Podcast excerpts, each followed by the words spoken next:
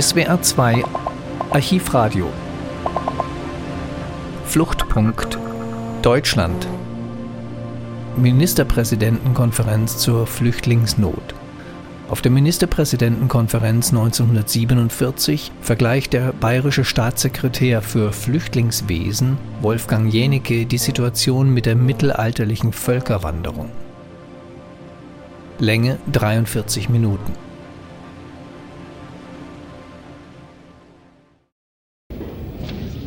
Ja, meine Damen und Herren, wir wollen in unserer Tagung fortfahren und kommen jetzt zu dem äh, Tagespunkt des deutsche Flüchtlingsnot. Ich erteile das Wort als Berichterstatter zunächst Herrn Staatssekretär wo ist er? Jenecke. Herrn Staatssekretär Wolfgang Jennecke. Ich bitte ihn, das Wort zu ergreifen. Meine Damen und Herren, als Erbschaft einer Wahnsinnspolitik, die unser Vaterland nicht nur in die größte Katastrophe seiner Geschichte, sondern in die größte Katastrophe geführt hat, die jemals in der historisch bekannten Zeit ein Volk erlebt hat. Als Erbe dieser Politik hat unsere Generation und die unserer Kinder eine Massenverpflanzung zu erdulden, wie sie in dieser Art in der menschlichen Geschichte zum ersten Male vorkommt. Denn das, was wir als Folge des Einbruchs der asiatischen Welle im Jahre 400 nach Christus als die Erscheinung der Völkerwanderung kennen, ist ziffernmäßig mit dem heutigen Geschehen überhaupt nicht zu vergleichen. Wir wissen nämlich, dass die erste Volkszählung des Karolingerreichs, die 400 Jahre später stattfand, für Deutschland, Frankreich und Oberitalien zusammen eine Einwohnerzahl ergab, die der des heutigen Regierungsbezirks Oberbayern nämlich zweieinhalb Millionen Menschen gleichkam. Und wir können daraus mit arithmetischer Sicherheit die Schlussfolgerung errechnen, dass es sich bei den Volksstämmen, sich 400 Jahre früher in Europa in Bewegung setzten, um Zehntausende handelte, wo heute Millionen Ziffern in Frage kommen. Und nun brechen diese Millionen nach Churchills Wort 14 an der Zahl in ein Land ein, das selbst unter den furchtbaren Folgen des Krieges in allem und jedem Mangel leidet. Aber es ist nicht eine Masse wie damals in Familieneinheiten und sozial geschlossen, mit Hab und Gut, die sich über den Westen ergießt, sondern es sind Hunderttausende von Familien, die durcheinandergewirbelt, auseinandergerissen, sozial entwurzelt über das zerrissene Deutschland zerstreut sind.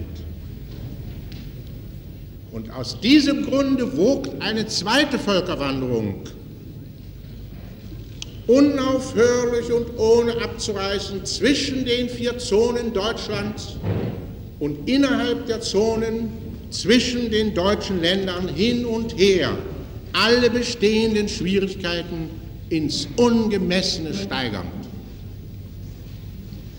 Die ungeheure Aufgabe, die uns auferlegt ist, ist nun die, diese Menschen, die ihre Heimat verlassen mussten, aufzunehmen, einzugliedern und in irgendeiner Weise durch Arbeit und Sesshaftmachung davor zu bewahren, ein asoziales oder revolutionierendes Element in unserem Lande zu werden.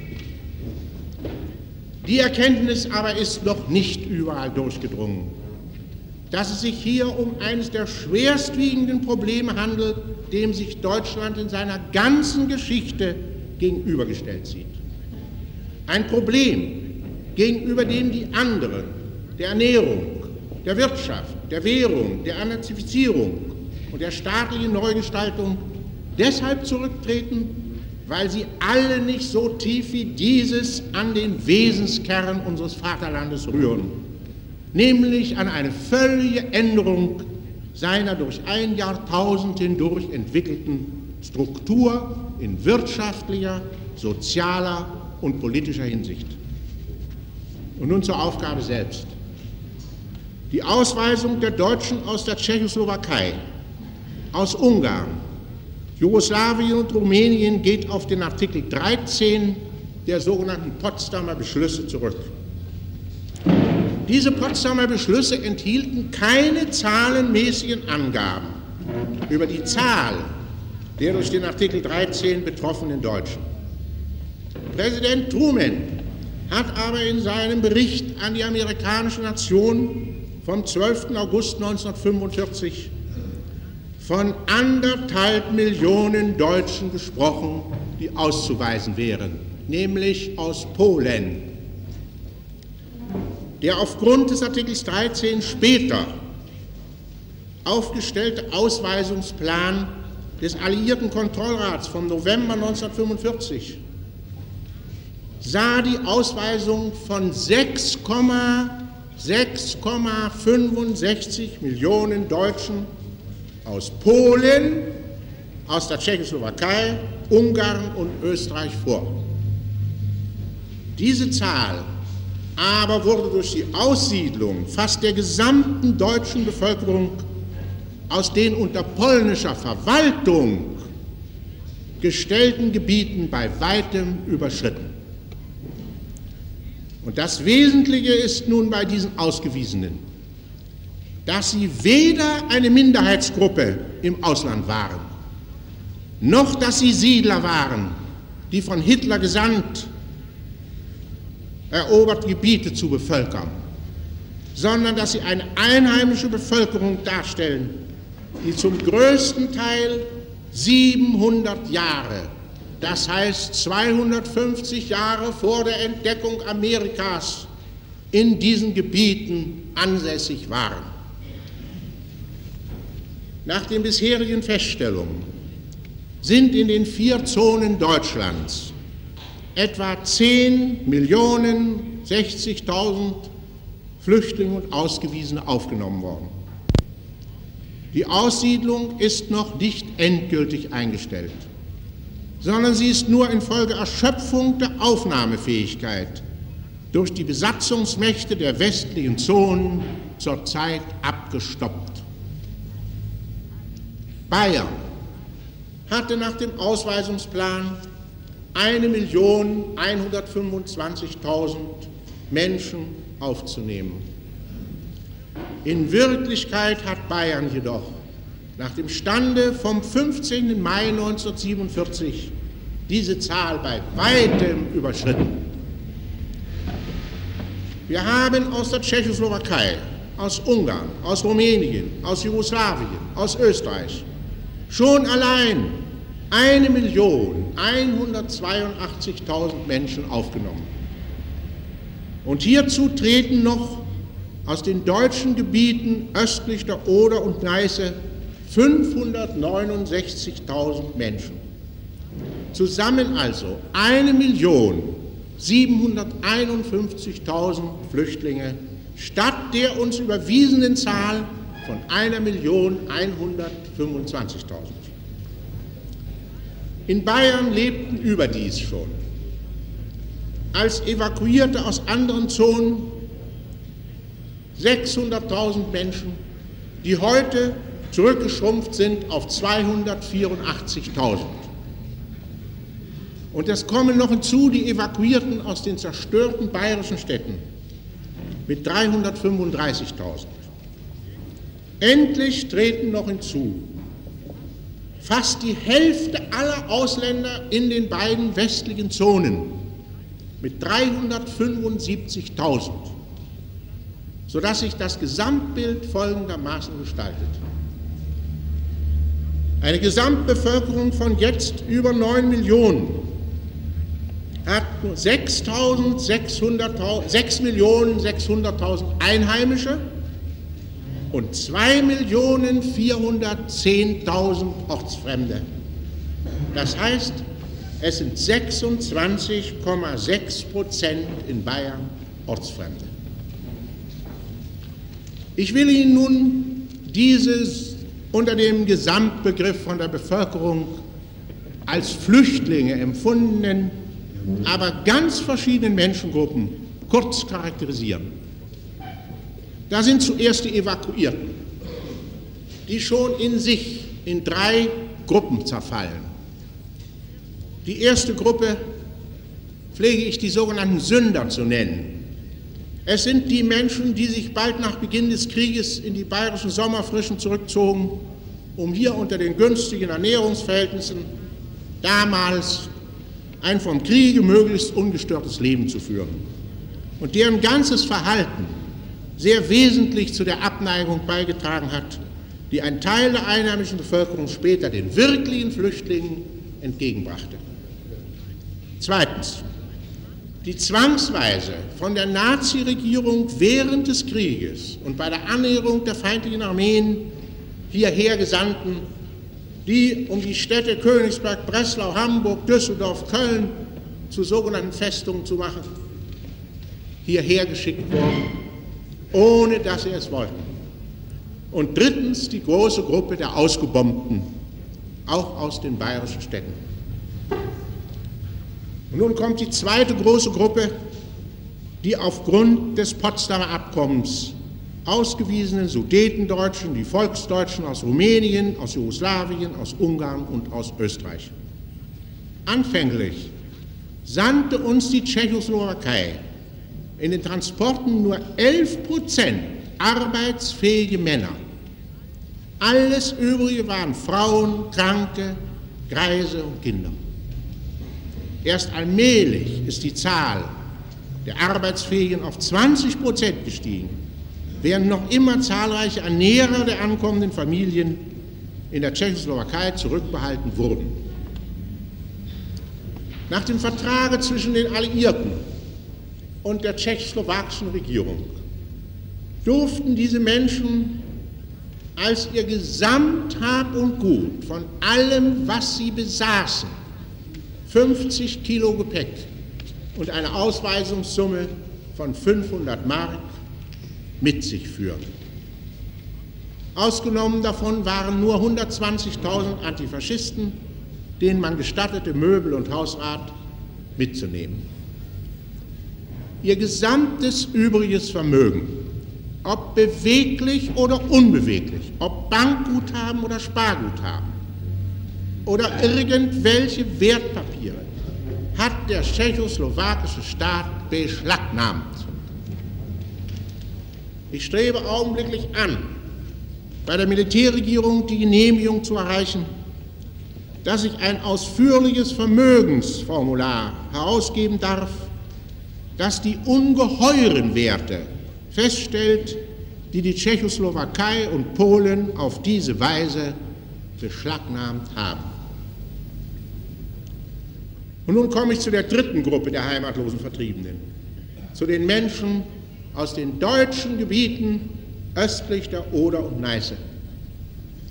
Es kann keinem Zweifel unterliegen, dass sie das härteste Geschick von uns allen tragen. Denn sie kamen daher ohne jedes Gepäck und ohne jedes Geld, in einer Weise ausgeplündert, dass ich noch in den letzten Tagen Leute getroffen habe, die ohne Hemden hierher gekommen sind, weil ihnen selbst das Hemd weggenommen war, als sie die Grenze überschritten.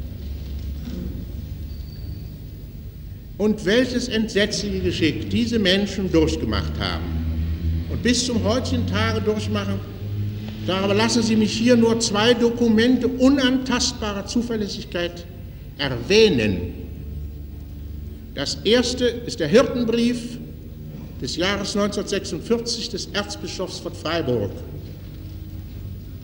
der vom Anfang des vorigen Jahres stammt und in dem in erschütternder Weise das Elend der Vertriebenen und die unbeschreiblichen Härten, unter denen die Ausweisung vor sich ging, geschildert wurde. Das zweite ist ein Tatsachenbericht aus der Hannover erscheinenden Wochenzeitung Der Spiegel, den die neue Zeitung, die große amerikanische Zeitung, vom 31.01.1947 wiedergab, über Vorgänge, bei denen die britische Regierung den schärfsten Protest bei der polnischen erhob, wo bei einem einzigen Transport in diesem Winter 65 Tote in Hannover ankamen. Aber auch maßgebende amerikanische Stimmen haben sich über diese Zustände erhoben. So schreibt in einer Broschüre, in einer ausgezeichneten Broschüre, die bekannte Publizistin Anne O'Hare McCormack in der New York Times vom 23. Oktober 1946. Das Ausmaß dieser Umsiedlung, die Bedingungen, unter denen sie Platz greift, sind ohne Beispiel in der Geschichte. Niemand, der diese Schrecken selbst gesehen hat, kann daran zweifeln, dass es ein Verbrechen gegen die Menschlichkeit ist, für das die Geschichte eine schreckliche Vergeltung fordern wird. Und nun lassen Sie mich bei dem Problem der unter polnische Verwaltung gestellten deutschen Gebiete wegen seiner wirtschaftspolitischen Bedeutung für Bayern und für seine Flüchtlinge noch einen Augenblick länger verweilen. Bayern ist zurzeit die Haupternährerin des nordwestlichen Deutschlands. Immer tiefer sinkt durch die übermäßigen Abgaben der Lebensstandard unserer Bauern. Schon ist der Wegfall des flüssigen Brotes, des Bieres angeordnet. Unsere Wälder werden in katastrophaler Weise abgeholzt, um der Ruhr ihre Weiterarbeit zu ermöglichen. Und auf der anderen Seite haben wir eine Kohlenkatastrophe gehabt, die unser ganzes Leben wirtschaftliches Leben fast zum Erliegen bringt. Warum? Weil alle diese kostbaren Gebiete östlich der Oder und Neiße ihre enormen Überschüsse nicht mehr an das hungernde Westdeutschland geben können. Und ich möchte Ihnen nur für die einzige Provinz Schlesien einige Zahlen nennen unter Zugrundelegung der Sätze in der 90. Lebensmittelperiode in der britischen Zone könnte Schlesien nach den Durchschnittserträgnissen der Jahre 1934 bis 1938 Folgendes liefern an Brot für 16,8 Millionen Menschen an Kartoffeln für 31,7 Millionen Menschen, an Zucker für 35,7 Millionen Menschen und an Fleisch für 48,5 Millionen Menschen. Ich entnehme diese Zahlen einem ausgezeichneten Atlas, der jetzt erschienen den westlichen Mächten auch bei den Verhandlungen in Moskau zur Grundlage gedient hat. Und was lieferte nicht alles in verschwenderischer Fülle dieses eine Land nach West- und Süddeutschland? In sechs Jahren ist die britische Zone mit ihrem gesamten schlagfähigen Holzbestand für das Ruhrgebiet zu Ende. In Schlesien allein betragen die Kieferbestände das Vielfache der gesamten britischen Zone. Diese eine Provinz ist nach dem Wort unseres berühmten Geographen Volz in Leipzig das einzige völlig autarke Land Europas. Es besitzt schwarze und braune Kohle, die zu den größten Vorkommen Europas gehören. Es hat nach Amerika die größten Zinklager der Welt. Es hat die höchst entwickelte Landwirtschaft, die kostbarsten Boden, die größte Edelfischzucht Deutschlands. Blei, Erz, Chrom, Zink, Zement, Radiumerze. Gold, nicht unerheblich. Ich habe in meiner Regierungspräsidentenzeit in Breslau für 780.000 Mark Gold in jedem Jahre erzeugen sehen. aus den Reichensteiner Bergwerken. Silber, Kupfer, Nickel, die größten Stein- und Marmorbrüche der Welt, größer noch als die schwedischen. Es ist der größte Saatguterzeuger Deutschlands gewesen, der Saatgut nach Südafrika, nach Südamerika, nach Britisch-Indien lieferte. Und von diesem Lande sagt der Bischofsbrief aus Freiburg, die Felder sind zur Steppe geworden, die Fabriken stehen still, die Handwerksstuben sind verlassen. Und in der eben von mir erwähnten Broschüre, von denen ich Ihnen einen Auszug zur Verteilung bringen werde und die ich Sie bitte zu lesen und nicht beiseite zu legen. Herausgegeben von einer großen Anzahl bekannter amerikanischer Publizisten, das Land des Todes, Studien über die Ausweisung aus Ostdeutschland, heißt es wörtlich, als Folge dieser Ausweisungspolitik wurden ganze Provinzen in der Größe manchen amerikanischen Staates entvölkert. Zur Zeit größten Mangels und größter Zerstörung werden reiche landwirtschaftliche Gebiete auf den Zustand unproduktiver Steppen und einstmals geschäftige Industriestädte in Geisterstädte zurückverwandelt. Auf der anderen Seite werden in den westlichen und in der Sowjetzone Deutschlands, wo diese Ausgewiesenen wieder angesiedelt werden müssen, beängstigende Übervölkerungsverhältnisse geschaffen. Die daraus resultierende Nahrungs- und Wohnungsnot verursacht Krankheit, Unfrieden und ein gefährliches Abgleiten jeglicher Moral.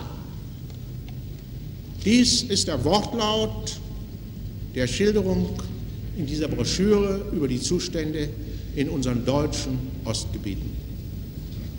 Die Städte veröden. Und wie weit diese Verödung geht, ergibt sich aus einer Propagandaveröffentlichung der polnischen Botschaft in Washington, Polen von heute, vom Mai 1946, wonach die Bevölkerung von Breslau von 650.000 Einwohnern auf 168.000 die von Danzig von 235.000 auf 118.000, die von Stettin von 242.000 auf 70.000 Einwohner herabgesunken ist. Und da fahren die Kaiserschiffe Tag ein, Tag aus von Amerika und bringen uns Lebensmittel. Und Hoover speist in großartigster Weise die deutschen Kinder. Und die Bevölkerung in Amerika und in England legt sich tatsächlich Einschränkungen auf, um die hungernden Länder Europas zu befriedigen. Und bei uns in unserem Lande liegen die reichsten Provinzen unbestellt.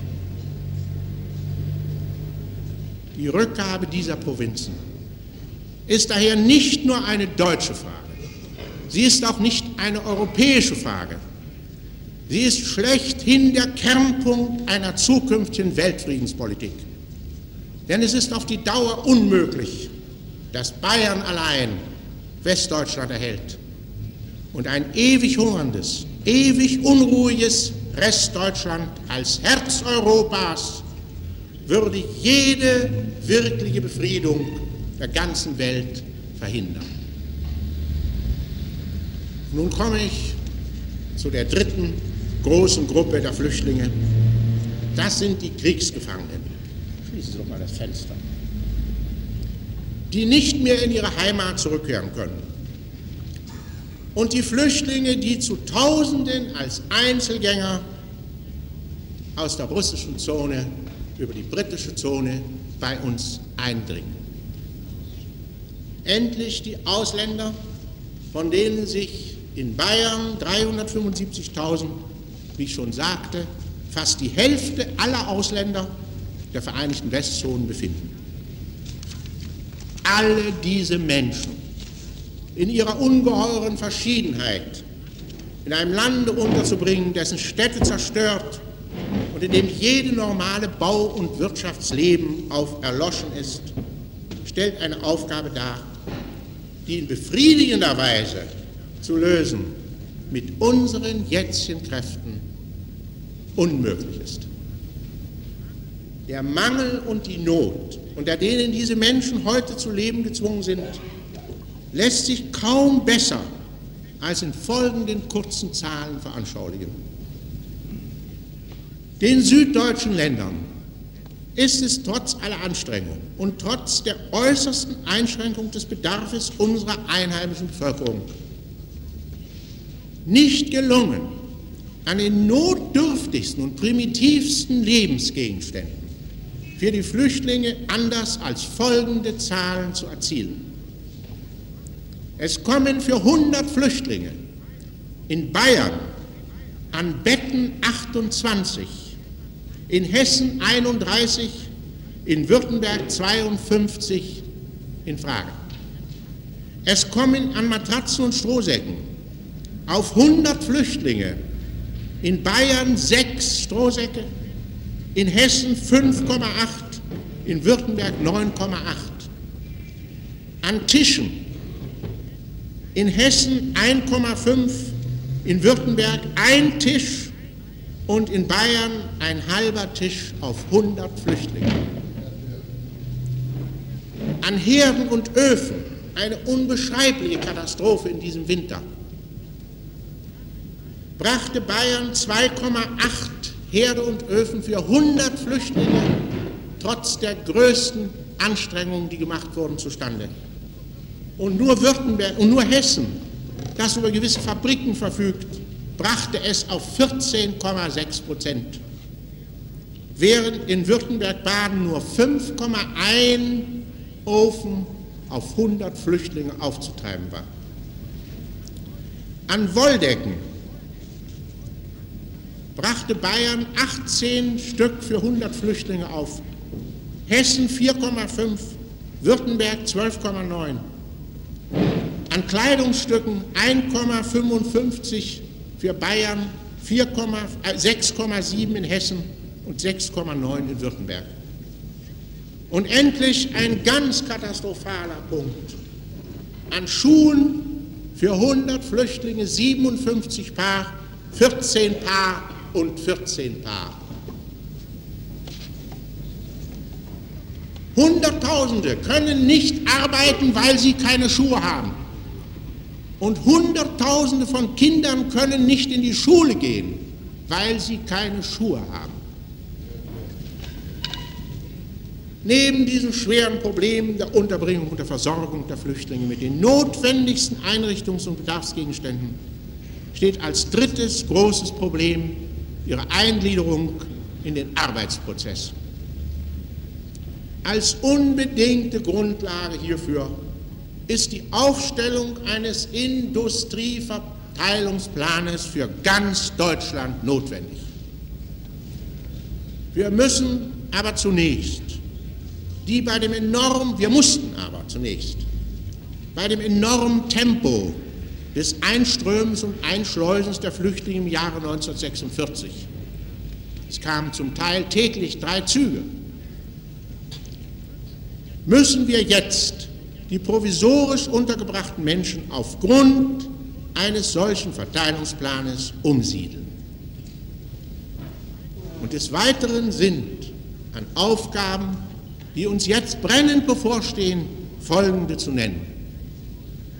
Der Einbau der Flüchtlingsarbeiter in bereits vorhandene Betriebe, die Schaffung von neuen Arbeitsmöglichkeiten durch Gründung neuer Betriebe, die Bereitstellung von Gewerberäumen, die Bildung von Genossenschaften zum gemeinsamen Einkauf von Rohstoffen und zur Beschaffung von Spezialwerkzeugen, die Unterbringung der Jugendlichen in geeigneten Lehrplätzen, die Schaffung von Fachschulen für den Nachwuchs, die bäuerliche Siedlung für Landwirte, die Einschulung der Kinder, die Regelung der Pensionen und Renten, die jetzt endlich in die Wege geleitet ist die Regelung der Versicherung, die Ausgabe von Kredithilfen, besonders für kleine Gewerbetreibende. Aber neben diesen materiellen Dingen steht als mindestens ebenso wichtig die kulturelle und seelische Betreuung dieser entwurzelten Menschen, die kein einziges Buch ihr eigen nennen und die sich in einer seelischen Zerrissenheit sondergleichen befinden. Hier ist eine gewaltige Aufgabe für alle Kirchen und für die karitativen Verbände, mit denen uns vom ersten Tage unserer Tätigkeit an eine vorzügliche Zusammenarbeit verbunden hat. Und ich möchte an dieser Stelle auch noch erwähnen, und ohne jede Spur von Liebedienerei, dass wir in Süddeutschland auf dem Gebiet des Flüchtlingswesens in der ausgezeichnetsten Weise mit unseren Militärregierungen von Bayern, Württemberg und Baden zusammenarbeiten. Und dass die Herren, die diese Ressorts dort vertreten, ein wirklich warmherziges und volles Verständnis für dieses Problem haben und uns in jeder Weise unterstützen. Endlich ist noch zu erwähnen ein sehr wichtiger Punkt, die Zusammenführung der zerrissenen Familien, die tatsächlich in moralischer, in sozialer und in wirtschaftlicher Hinsicht von größter Bedeutung ist. Aber hier entsteht sofort wieder jener furchtbare Konflikt zwischen Herz und Verstand. So tausendfach man all diese Menschen, die in dieser furchtbaren Zeit ihre Lieben nicht bei sich haben, zusammenführen möchte. So ist es, solange diese Einschleusung noch immer wie ein Damoklesschwert über uns schwebt, nicht möglich, das ohne eine gewisse Begrenzung zu machen. Und die süddeutschen Länder haben sich im Länderrat zusammengefunden zu einem Vorschlag, den ich mir erlauben werde, nachher in der Hauptresolution zur Verlesung zu bringen. Aber alles, was ich Ihnen bisher als Zukunftspläne gesagt, alle diese Pläne stehen und fallen mit der Möglichkeit des Bauens. Und das ist der Punkt, wo wir uns immer und immer wieder an das Ausland wenden müssen.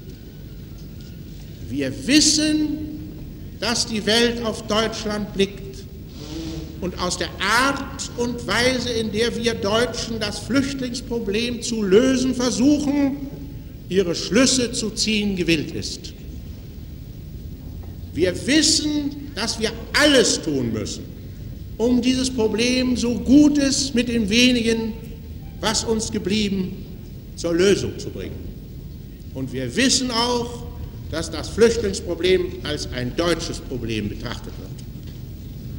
Aber gerade weil wir uns alles dessen bewusst sind und auch der tiefen Verantwortung, die auf uns ruht, ist es unsere Pflicht, klar und deutlich auszusprechen, dass eine menschenwürdige und einigermaßen befriedigende Lösung weder mit den Mitteln der einzelnen Länder noch der einzelnen Zonen möglich ist, sondern dass eine solche Lösung nur erreicht werden kann mit internationaler Hilfe.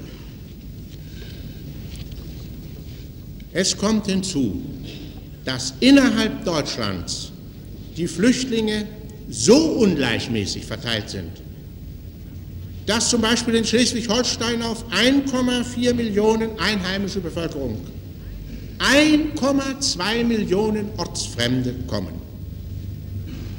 Während eine ganze Zone weniger als ein Prozent ihrer Stammbevölkerung an Flüchtlingen aufzunehmen brauchte, die französische Zone. Die Stellung, die Schleswig-Holstein in der britischen Zone einnimmt, hat Bayern in etwas abgeschwächter Form in der US-Zone.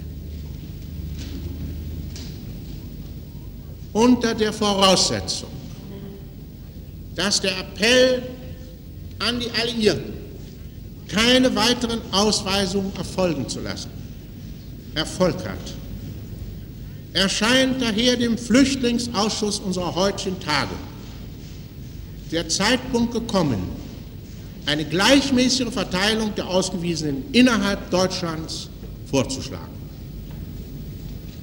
Ich habe daher die Ehre der Ministerpräsidentenkonferenz, die folgende Resolution des Flüchtlingsausschusses vorzulegen. Die Ausweisung von Millionen Deutschen aus ihren bisherigen Siedlungsgebieten hat zu einer Übervölkerung weiter Gebiete des restlichen Deutschlands geführt. Die Verhältnisse, unter denen diese armen Menschen ohne ihr Verschulden in den übervölkerten Gebieten leben, sind menschenunwürdig und unerträglich. Die Übervölkerung dieser Gebiete macht es unmöglich, Maßnahmen zur Belebung der Wirtschaft durchzuführen, da kein Raum mehr vorhanden ist, um Umsetzungen vorzunehmen. Es wird daher an die Alliierten der dringende Appell gerichtet, das Hereinströmen weiterer Flüchtlinge in diese Gebiete sofort und für immer abzustellen. Um aber ein menschenwürdiges Dasein und eine mit der eingesessenen Bevölkerung gleiche Behandlung für die Flüchtlinge zu ermöglichen, muss im Wege eines allgemeinen Ausgleichs eine gleichmäßige Verteilung der Flüchtlinge, die nicht in ihre Heimat zurückkehren können, auf ganz Deutschland durchgeführt werden. Dabei ist von den in den einzelnen Ländern vorhandenen Arbeits- und Wohnmöglichkeiten auszugehen. Zur Durchführung dieser Grundsätze im Einzelnen wird Folgendes beschlossen. Erstens. Gleichmäßige Verteilung der Flüchtlinge auf ganz Deutschland, gegebenenfalls mit gleichzeitigem Ernährungsausgleich. Diese Verteilung wird aufgrund exakt vergleichbarer statistischer Unterlagen zunächst nach der Wohnraumlage vorgenommen. Die Berücksichtigung der Arbeitslage sowie gegebenenfalls weiterer genau festzustellender Vergleichsmerkmale der betreffenden Gebiete wird vorgesehen. Zweitens. Zur beschleunigten Familienzusammenführung sollen in allen Ländern Zuzugsgenehmigungen an nächste Familienangehörige, Ehegatten nämlich, unversorgte Kinder und Eltern in bedrängter Lage, soweit hierdurch kein besonderer Wohnraum in Anspruch genommen wird, zum Wohnsitz des Ernährers erteilt werden. Drittens. Zur Sammlung, Beratung und Ausarbeitung des statistischen Materials und zur unerlässlichen Vereinheitlichung gesetzgeberischer Maßnahmen, kann man denn das nicht abstellen, wird ein Gremium der Länder mit einem gemeinsamen Sekretariat gebildet. Dieses Gremium wird auch die zur gleichmäßigen, zahlenmäßigen Erfassung der Bevölkerungsbewegung zum Zweck des Spitzenausgleichs erforderlichen Maßnahmen vorbereiten. Ohne das Thema meines Vortrags, dieses ungeheure Problem annähernd erschöpft zu haben, komme ich zum Schluss. Wir alle haben den Krieg verloren, schuldig oder unschuldig. Aber diese Menschen tragen am härtesten von uns, mehr auch als alle Evakuierten und Ausgebombten. Denn sie haben das verloren, was durch nichts in der Welt ersetzt werden kann, was tausendfältig im Herzen eines Menschen wiederklingt, ihre Heimat. Die haben sie hergeben müssen für uns. Für uns. Welch eine ungeheure Verantwortung erwächst uns aus diesen beiden kleinen Worten. Ihnen dafür zu danken, und zu versuchen, sie ihnen zu ersetzen, ist unsere heilige Pflicht. Zwölf Jahre lang hat ein satanischer Mensch Hass gelehrt, Hass gesät und Hass geerntet. Wir aber müssen uns mit aller Macht und mit unserem ganzen Wollen dem wieder zuwenden, was ein Höherer in die Welt gebracht hat, der Menschenliebe. Und gerade im Flüchtlingswesen muss unsere Arbeit getragen sein von dem ewigen Wort. Und wenn ich mit tausend Zungen redete und hätte der Liebe nicht, so wäre ich ein tönendes Erz und eine klingende Schelle.